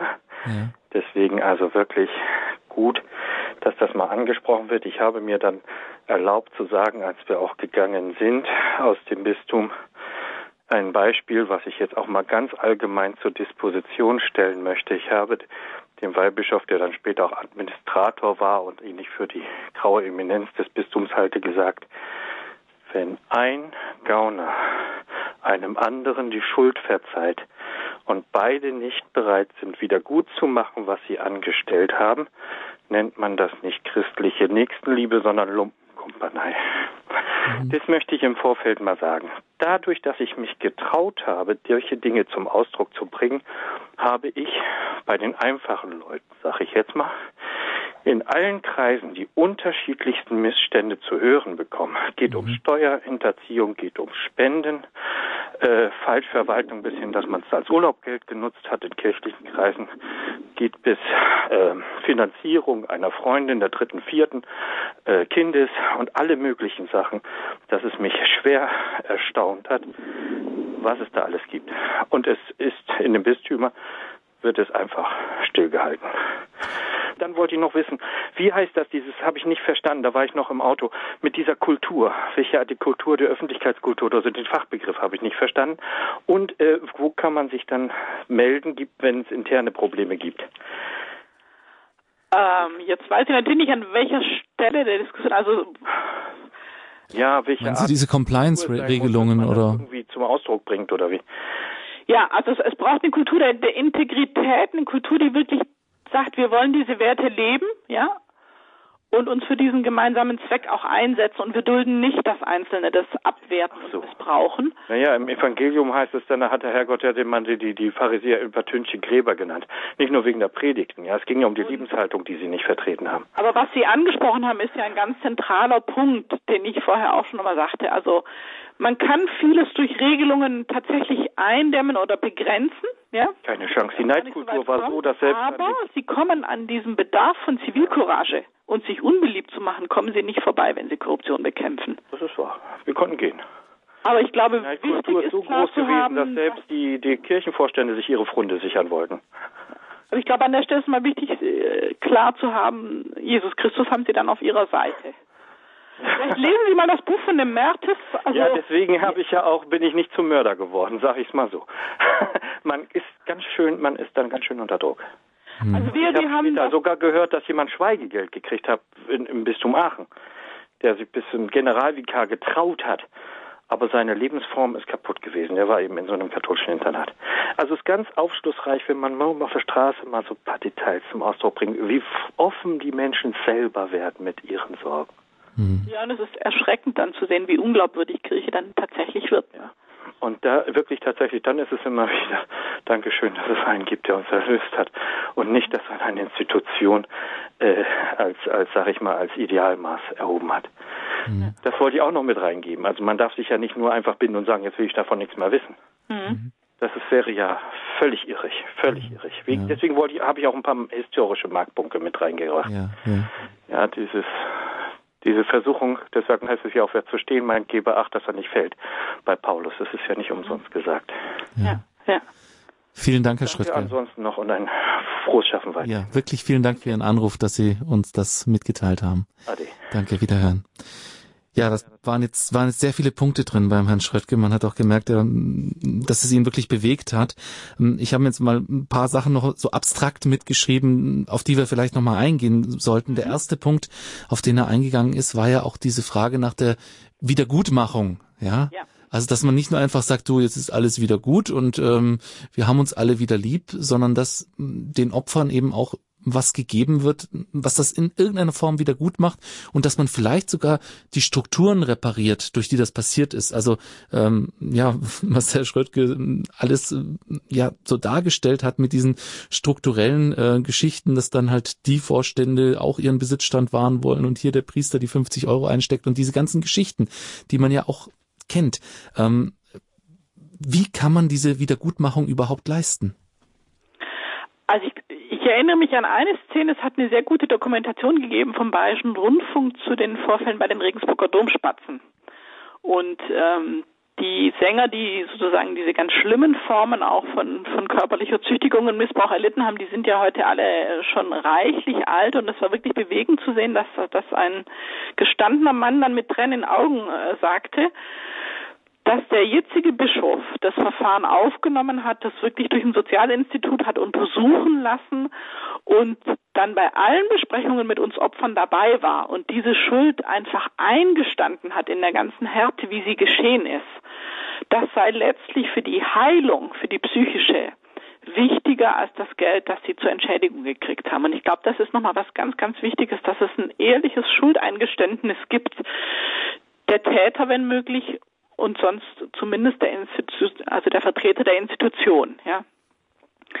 Äh, denn ohne dieses Eingeständnis hier ist was richtig schiefgelaufen und das, was hier passiert ist, ist nicht in Ordnung, ist nicht im Sinne des Evangeliums, ist nicht im Sinne der Kirche.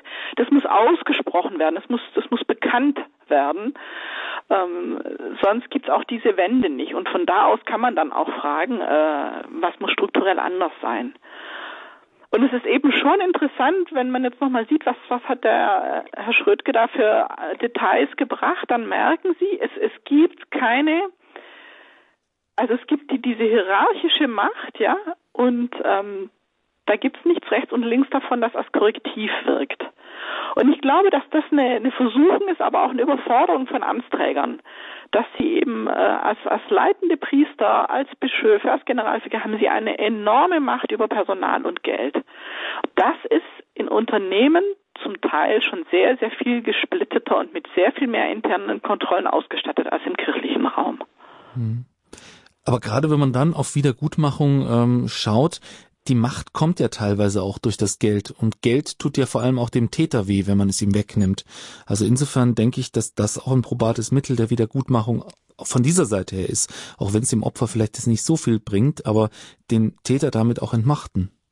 Also das ist ganz spannend, vor allem setzt es ein Signal. Ähm ich habe in meiner praktischen beruflichen Arbeit äh, mit zu den ersten gehört, die es auch umsetzen durften, dass man bei erwiesener Korruption tatsächlich das Geld zurückfordert, damit man es dann für neue Auslandsprojekte zur Verfügung hat. Und es ist ganz spannend, weil das tatsächlich in der katholischen Kirche bis dato nicht sehr üblich war. Und es, äh, es hat tatsächlich dazu geführt, dass Menschen nochmal viel, viel klarer als nur mit einem bösen Brief äh, ein Signal gekriegt haben, ähm, wir nehmen das so nicht hin. Das ist ein falsches Verhalten und ich, also ich habe auch einzelne Täter, die dann tatsächlich geschrieben haben, ich habe darüber nachgedacht, ich habe gemerkt, so kann ich es nicht machen, ich, ich muss was ändern oder wir müssen auch was in der Institution ändern, ja. Mhm. Es braucht also ist, glaube ich, die, die nach einer Kompensation zu suchen, äh, ist, ist äh, extrem wichtig und da finde ich auch oft den Begriff, und auch das hat der Herr Schrödke ja gesagt, von dieser Barmherzigkeit ganz, ganz schwierig, ja. Mhm. Weil wir eben ganz, ganz schnell an diesem Verzeihen und Barmherzigkeit gegenüber den Tätern sind und die Opfer aus dem Blick verlieren. Mhm. Und man muss wirklich sagen, dass eine falsch geartete Barmherzigkeit gegenüber Tätern ist eine, eine grobe Unbarmherzigkeit und Ungerechtigkeit gegenüber den Opfern. Ja, das ist ja auch so ein Missverständnis, das man pflegt. Also wenn man heutzutage sagt, ich bin ein kritischer Christ, dann ist das in einer gewissen äh, kirchlichen Sparte ja gleich so wie ähm, Teufel und Weihwasser. Also im Sinne von kritischer Christ. Christ bedeutet Glaubenswahrheiten abstreiten. Aber ich denke, was wir gerade in Bezug auf Korruption brauchen, ist ein strukturell verantwortungsbewusster Christ, der eben den Konflikt nicht scheut und eben sagt, diesen Täter, den lasse ich das eben nicht durchgehen, dass ja. er dieses Geld veruntreut, dass er seine Macht miss missbraucht. Und ähm, was ich auch sehr interessant an dem Zeugnis von Herrn Schröttke fand, war, wie er geschildert hat, wenn man anfängt, diesen Konflikt, in diesen Konflikt hineinzugehen, in was für ein Wespennest man da sticht. Und wie viele, wie vielen es ähnlich geht dass man sich also dadurch dann auch traut, ähm, das Ganze auszubreiten und zu sagen. Das war ja beim Missbrauchsskandal genau das Gleiche. Ich kenne auch sehr viele Fälle, ähm, wo man wo es mit einem anfing und dann ging das ging diese Lawine ins Rollen. Natürlich auch durch die Medien ähm, angefeuert, aber es war ja immer was da. Und da merken Sie aber auch nochmal, was für einen wahnsinnigen Raum des Verschweigens Kirche durch ihre Machtstruktur und Hierarchie tatsächlich geschaffen hat. Und es ist ganz spannend, wenn man mal wirklich in diese sehr profunden sozialwissenschaftlichen Studien jetzt zu den großen Missbrauchsfällen in Deutschland einsteigt, also sowohl ähm, Hildesheim, aber vor allem auch Regensburger Domspatzen habe ich mir sehr gründlich angeguckt unter der Frage des Systems. Und da merken Sie tatsächlich, dass die Kinder keine Möglichkeit hatten, nach außen frei zu kommunizieren. Ja, dass genau den Kindern, die kritische Briefe geschrieben haben, dann wurden diese Briefe korrigiert von den Lehrern. Die Kinder mussten das neu schreiben, die Kinder wurden dafür bestraft und sie durften noch weniger nach Hause fahren als normal üblich. Diese Räume, ja, die äh, schaffen eine Tabuzone, in der ganz, ganz viel möglich ist. Mhm. Das gilt fürs Finanzielle genauso wie, wie für die für den schlechten Umgang mit Kindern. Ja. Was wäre denn jetzt Ihr Appell an die Kirche? Also wir haben jetzt ja schon einige probate Mittel gefunden. Also zum einen, ähm, dass man sozusagen die finanziellen Sachen auch durch die Finanzfachleute checken lässt. Zum anderen, dass man eben externe äh, Beobachter mit einschaltet und einen, einen ja, Willen zur Transparenz findet. Aber das Ganze braucht ja auch tatsächlich konkrete Schritte. Wen hole ich mir da jetzt rein? Wenn ich wieder eine Unternehmensberatungsfirma reinhole, dann bin ich mit der Kritik schon wieder sicher. Ähm, haben Sie da äh, auch als Transparency International vielleicht einen Leitfaden, an den sich die Kirche halten könnte? Also interessanterweise hat die Kirche ja sogar selber schon Leitfaden rausgegeben für, für gemeinnützige Organisationen in, in ihrem eigenen. Äh, eine Handreichung von der Deutschen Bischofskonferenz gibt es dazu. Äh, ich würde mal sagen, ich glaube, ganz wichtig ist, dass Kirche muss eine andere Form des Umgangs finden, äh, wie Entscheidungen zustande kommen und wie ihre Umsetzung auch überwacht wird. Und da muss es eine Öffnung geben, Informationen zugänglich zu machen und, und einfach den Kreis derer, die da mit beteiligt sind, äh, zu erweitern, sowohl hinsichtlich fachlichen Kompetenzen, aber auch in der Mischung von, von Leuten von innen und außen. Ähm, insofern finde ich zum Beispiel diesen Vorschlag vom Zentralkomitee für so einen Bundeskirchensteuerrat wirklich sehr, sehr wichtig und ich möchte nochmal die Hörerinnen und Hörer auch echt ermutigen, da wo sie in kirchlichen Gremien sind und sei es die Ebene vom, vom Pfarrgemeinderat oder Kirchenvorstand, fragen Sie nach und machen Sie sich auch selber klar, Sie haben ein Anrecht auf diese Information. Es ist Ihre Kirche, es ist Ihr Geld, es ist unser gemeinsamer Besitz, ja. Weil ich erlebe ganz oft im, im Gespräch, selbst mit Gremienvertretern äh, Ehrenamtlichen, dass sie nicht an die Informationen kommen, die sie eigentlich haben müssen, um überhaupt mitberaten und mitentscheiden zu können. Auf der Seite der hochrangigen Amtsträger braucht es, glaube ich, einfach auch eine Entlastung. Also da ist auch das Kirchenrecht nicht hilfreich, das dann alle Gewalt in, in, in diese Hände von, von Einzelpersonen legt weil die oft sogar heute auch unter dem enormen Arbeitsdruck gerne delegieren würden, aber letztlich nicht delegieren dürfen. Nicht im Sinne, dass sie auch die Verantwortung abgeben dürfen. Also ich glaube schon, wir brauchen nochmal, gerade als reiche Kirche, ein Stück auch ein verändertes Kirchenrecht, das es zum Beispiel Pfarrern in der Gemeinde ermöglicht zu sagen, ich kümmere mich zwar um die Inhalte, was mit dem Geld passiert, aber für die Verwaltung halte ich auch nicht meinen Kopf hin, sondern das darf ich an jemanden abgeben, nicht nur im Sinne des Tuns, sondern auch der Verantwortung, der da mehr Kompetenz hat wie ich. Hm. Und das muss ja auch kein Theologe sein. Nee, das sollte, also der darf gern auch Theologe sein, aber er muss noch was anderes können. Das andere zuerst. Also ich habe ja selber im Ausland sehr viel Schulung gemacht von Ordensleuten, von Priestern, von Seminaristen zu Projektmanagement und zu Finanzmanagement. Und äh, das ist einfach ein anderes Handwerk als, äh, als Glaubensarbeit, ja. Ich hoffe, dass Ihr Appell gehört wird. Was sind denn jetzt die nächsten Schritte, die Sie in der Arbeitsgruppe kirchliche Entwicklungszusammenarbeit bei Transparency Deutschland tun werden? Was steht da dieses und die nächsten Jahre an? Also das eine ist, dass wir tatsächlich jetzt Anfang März schon die nächste große Fachtagung haben und da mit den Hilfswerken nochmal unseren in Erarbeitung befindlichen ganzen Antikorruptionszyklus mal vorstellen wollen, der eben von der Prävention über die Kommunikation, Instrumente bilden, dann bis ins Fallmanagement geht und daraus dann wieder lernen, ja. Und dann können die Hilfswerke mal selber überprüfen, äh, was davon haben wir schon, was fehlt uns noch. Sie können aber sicher auch Ideen beitragen, was haben wir noch nicht gesehen, was, was in so einen Kreislauf mit reingehört, damit das System sozusagen rund wird. Äh, das ist das eine. Und dann wird es nochmal spannend sein zu sehen, was davon kann man auch zu einem Standard erheben, sei es jetzt in der Selbstverpflichtung, ja, die, die man sich auferlegt als äh, Organisation in der kirchlichen Entwicklungszusammenarbeit, sei es sogar im Gespräch mit dem Deutschen Zentralinstitut fürs Spendensiegel. Das ginge dann über die Kirche noch hinaus oder in der Initiative für transparente Zivilgesellschaft. Also es gibt ja schon eine Reihe Bündnisse und Qualitätssiegel und da würden wir natürlich unser Wissen über Antikorruption gerne auch noch einspeisen und verorten, damit es also sich weiter verbreitet. Und eine Aufgabe, die am Horizont ist, äh, die aber natürlich auch nochmal Ressourcen braucht, die man wirklich nur mit den Hilfswerken zusammen bewerkstelligen kann und nicht als Ehrenamtsgruppe von sieben Leuten, nochmal stärker zu schauen, wie binden wir in diese Arbeit und in diese Erkenntnisse auch die Kirchenstrukturen im Ausland im Dialog ganz konkret ein. Habe ich Sie jetzt falsch verstanden oder sind diese Fachtagungen oder diese Schritte jetzt alle nur auf die Hilfswerke beschränkt? Also unsere Arbeit ist tatsächlich, also wir, wir adressieren uns an alle Akteure der weltkirchlichen Zusammenarbeit der beiden großen Kirchen, ähm, Nichtregierungsorganisationen, die kirchennah sind und die sich interessieren, sind da auch immer herzlich willkommen und sind da auch dabei. Aber das ist tatsächlich unser Schwerpunkt. Und äh, dass ich jetzt als Person nebenbei das Zentralkomitee beraten habe, das ist dann schon so ein, so ein Sonderthema, das auftaucht, das spannend ist, aber das kriegen wir als ganze Gruppe nicht auch noch bewältigt, die deutschen Kirchenstrukturen hier äh, zu reformieren. Spannend ist, dass wir ähm, letztes Jahr in Vatikan eingeladen waren äh, als Arbeitsgruppe und äh, Transparency Deutschland weil eben der Papst auch das neue Dikasterium äh, gebeten hat, an dem Korruptionsthema zu arbeiten und äh, ganz im Sinne der Fürbitte, die er jetzt auch da für den Februar vorgibt. Und das wird spannend sein zu sehen, inwieweit wir da auch eine Rolle spielen können zukünftig.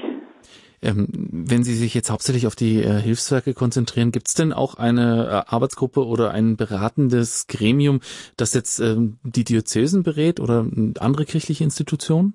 Also faktisch hat im Grunde jetzt das Zentralkomitee der Katholiken den, den Anfang gemacht, indem die tatsächlich äh, zweimal Expertenrunden gemacht haben und dann auch eine Fachtagung veranstaltet haben letzten Sommer für die diözesanen Kirchensteuerräte und Rätinnen, mhm. um die sozusagen ähm, zu schulen und zu motivieren, ihre Arbeit auch äh, kritisch konstruktiv äh, fortsetzen zu können. Ja. Ja. Und das ist ganz erschreckend, weil das war für mich nochmal ein ganz großer Einblick, wie läuft denn das in Deutschland, den ich so auch selber nicht hatte, weil unser Schwerpunkt eben im Ausland liegt.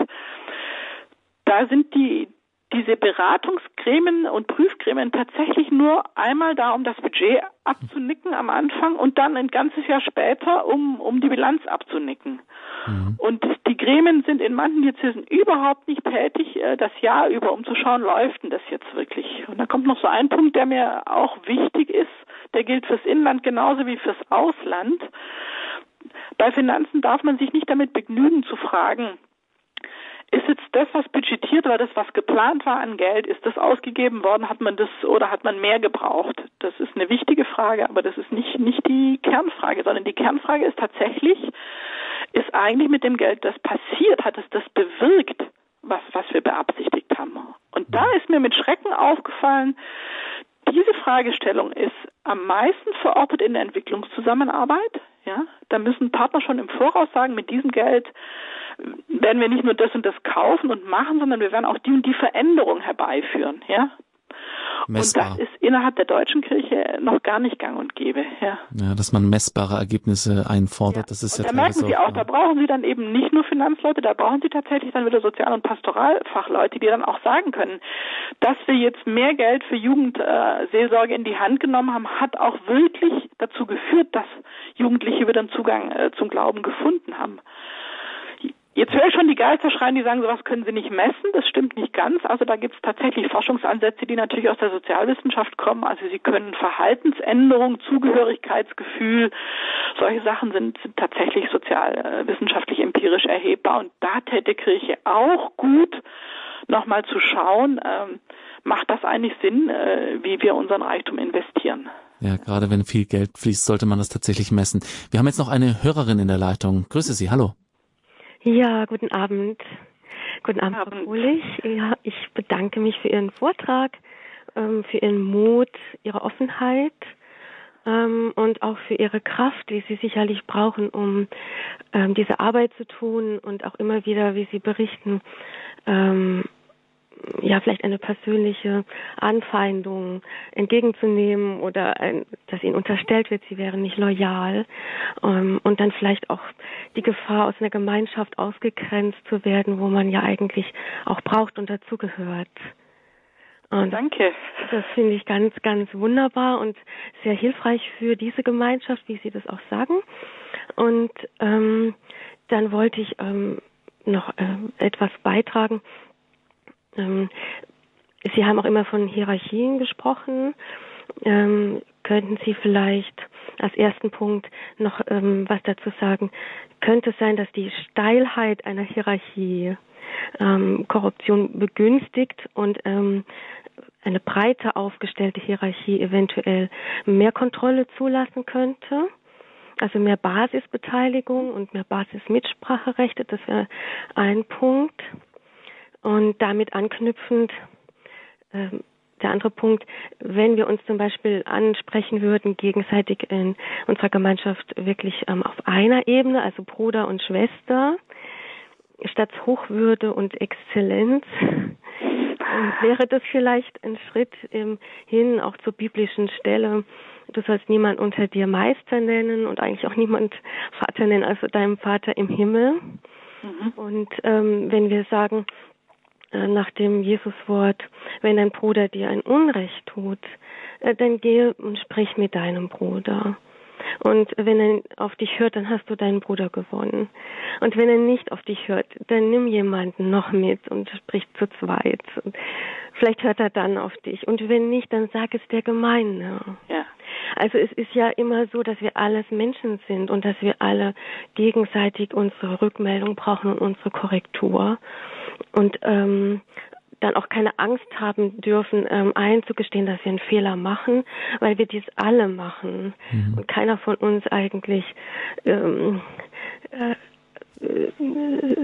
so ähm, überlegen und äh, vorgereift wäre, dass er das äh, nicht bräuchte. Und ähm, das muss natürlich von oben nach unten genauso passieren wie von unten nach oben. Ja, das meinen Sie. Ja, und ähm, das, das ist also, wenn äh, wäre das vielleicht also ich finde ganz wunderbar, wie Sie, wie Sie jetzt nochmal sozusagen das Evangelium da mit ins Spiel bringen und zwar genau mit den richtigen Stellen. Also ich könnte nur noch eine ergänzen, die ich auch wichtig finde. Es ist bekannt, dass die Mächtigen ihre Macht missbrauchen. Bei euch soll es anders sein. Ja. Das ist auch ein ganz zentraler Satz. Und also ich gehe mal auf Ihre erste Frage ein. Es, es ist wirklich empirisch erwiesen, ja, je steiler eine Hierarchie, umso korruptionsanfälliger, weil, weil es einfach Machtakkumulationen sind, denen dann nichts mehr entgegensteht. Und das betrifft Kirche und das betrifft aber auch alle anderen Formen von Hierarchie. Sie haben tatsächlich auch in den, in den Staaten am meisten Korruption, die äh, am stärksten diktatorisch laufen weil dann eben diese Macht nicht, nicht begrenzt wird, ja. Und äh, es ist tatsächlich so, ja, also wir haben alle diese Fehlbarkeit und wir, wir brauchen dieses Korrektiv und drum braucht es dieses, dieses Mitspracherecht von der Basis, ja. Mhm. Ja, also ich denke, äh, also zum Beispiel Ämterwechsel. Ne? Ämterwechsel ist auch ein ganz probates Mittel um so eine Klüngelbildung, ja, wo dann jeder jedem einen Gefallen schuldet und äh, man kommt da von außen nicht mehr kritisch rein. Ähm, das ist ja auch der Vorzug von von Demokratie, ja. Da wird gewählt und dann muss auch jemand mal wieder abtreten, ja. Mhm. Ja, also ja, ich ähm, ich, ich denke, es ist ganz wichtig, dass eine Kritik ähm, als was Positives aufgenommen wird, als was Hilfreiches, sich zu verbessern und dass ähm, Menschen, die sehr stark auf einem Podest stehen, die auch unter unheimlichem Druck ähm, stehen, ähm, auch eben diese Angst nicht mehr, dass, dass man einen Fehler zugibt. Also Sie haben auch gesagt, es ist ganz hilfreich ähm, auszusprechen, entweder durch jemanden, der den Fehler gemacht hat oder durch den institutionellen Vertreter, ähm, wenn es dann nicht mehr möglich ist dass der Täter selber sprechen kann. Äh, das gibt eine unheimliche Entlastung für diejenigen, äh, ja. die Opfer waren, aber es ist ja auch eine unheimliche Entwicklungschance für den Menschen, äh, dem das jetzt passiert ist, ähm, sich auch zu verändern und sich zu entwickeln. Und wir wollen ja eigentlich dann alle am Ende unseres Lebens möglichst gut entwickelt vor Gott treten. Und ähm, also es ist ja auch für die Menschen eine wahnsinnige Überforderung äh, ja. zu denken, man müsste alles richtig machen und äh, man dürfte keinen Fehler zugeben auf, auf einer bestimmten äh, Position. Das ist ja ein vollkommen unwirklicher Anspruch. Also wir haben mit mit diesem Papst, glaube ich, auch so einen ganz hm. großen Glücksfall für die katholische Kirche, weil der genau diesem Nimbus, ja, äh, des Hohen Amtes eigentlich vom ersten Tag seines Pontifikats an entgegengetreten ist und, und, und ja eigentlich schon ganz zu Anfang gesagt hat, ich bin Sünder wie ihr auch. Ne? Ja, und ich glaube, dieses Selbstverständnis, das, das müssen wir uns alle aneignen, ja, ja. unabhängig von unserem Stand in, in, in der Kirche, das nicht, nicht aus dem Bewusstsein äh, zu verlieren. Und das andere, was ich äh, nochmal ergänzen wollte, weil Sie so mit so schönen, aber auch sehr treffenden Wünschen das Gespräch mit mir eröffnet haben, ähm, spirituell merke ich, dass mich diese Arbeit an, an Korruption in der Kirche natürlich auch in den Not auch gebracht hat. Ne? Also weil man, man kann sich dabei schnell verhärten, man kann schnell zum Richter über andere werden. Und mir hat schon vor Jahren ein Exerzitienbegleiter einen, einen Satz mitgegeben von Frère Roger, der eigentlich äh, bis heute für mich so ein ganz, ganz wichtiger Satz ist. Man kann den Kampf für die Gerechtigkeit nur mit einem friedlichen Herzen kämpfen. Und ich glaube, das ist die Tugend, die man dann auch nochmal in, in, in all diesem Durchstehen von Konflikten, die durchgestanden werden müssen, äh, tatsächlich, äh, wo, wonach wir äh, streben sollten, das, das mit diesem friedlichen Herzen zu. Ja, und damit wir dieses friedliche Herz jetzt bekommen, dann geht's gleich in die komplett das Nachgebet der Kirche. Ich muss sie leider ein ja. bisschen äh, hier unterbrechen, damit wir äh, noch rechtzeitig den äh, Priester anwählen können. Aber danke für Ihren Beitrag, danke, dass Sie angerufen haben. Gute Nacht. Ja, liebe Zuhörer, das war eine intensive Sendung, wie ich finde, ähm, eine wichtige Sendung, Standpunkt auf Radio Horeb, heute zum Thema Nein zur Korruption, ein Laster, das auch vor der Kirche nicht Halt macht. Frau Sonja Grohlich war meine Gesprächspartnerin. Frau Grohlich, ich denke gut, dass wir drüber geredet haben. Ist zumindest mal ein Anfang. Ja, ich danke auch für die Gelegenheit, äh, dass ich die Arbeit unserer Gruppe und äh, vorstellen konnte und auch mal ja im Rahmen ihres Senderadios äh, zu der Problematik Stellung nehmen kann. Aber ich bin auch zuversichtlich für die Kirche, wenn ich höre, was jetzt die Anrufer so gesagt haben. Ja. Ja, war auch ähm, wunderbare Zeugnisse ganz unterschiedlicher Art. Also vom äh, ja so äh, noch sehr bewegten aus dem eigenen Erleben bis hin zur spirituellen Anfrage war da ja alles mit dabei. Das ist ja auch ein Charisma unseres Radios. Ähm, Frau Grohlich ist Leiterin der Arbeitsgruppe für kirchliche Entwicklungszusammenarbeit bei Transparency Deutschland. Danke, Frau Grohlich, dass Sie bei uns zu Gast waren. Gerne. Einen guten Abend Ihnen und allen Hörerinnen und Hörern. Vielen Dank. Schön, dass Sie mit dabei waren. Es verabschiedet sich von Ihnen André Stiefenhofer.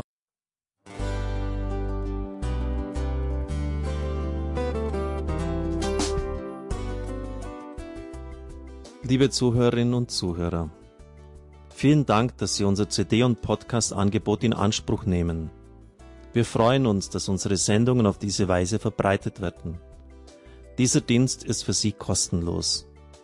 Für uns ist er allerdings mit einem nicht unerheblichen finanziellen Aufwand verbunden. Deshalb sind wir für jede Spende dankbar. Alle Bankverbindungen unserer Spendenkontos können Sie über unsere Homepage horeb.org unter dem Menüpunkt Spenden einsehen. Dort besteht auch die Möglichkeit, online zu spenden. Natürlich nach den neuesten Sicherheitsstandards. Sie können diese Informationen auch bei unserem Hörerservice unter der Telefonnummer 08328 921 110 erfragen. Ich wiederhole die Rufnummer 08328 921 110. Vergelt's Gott für Ihre Unterstützung. Ihr Pfarrer Kocher.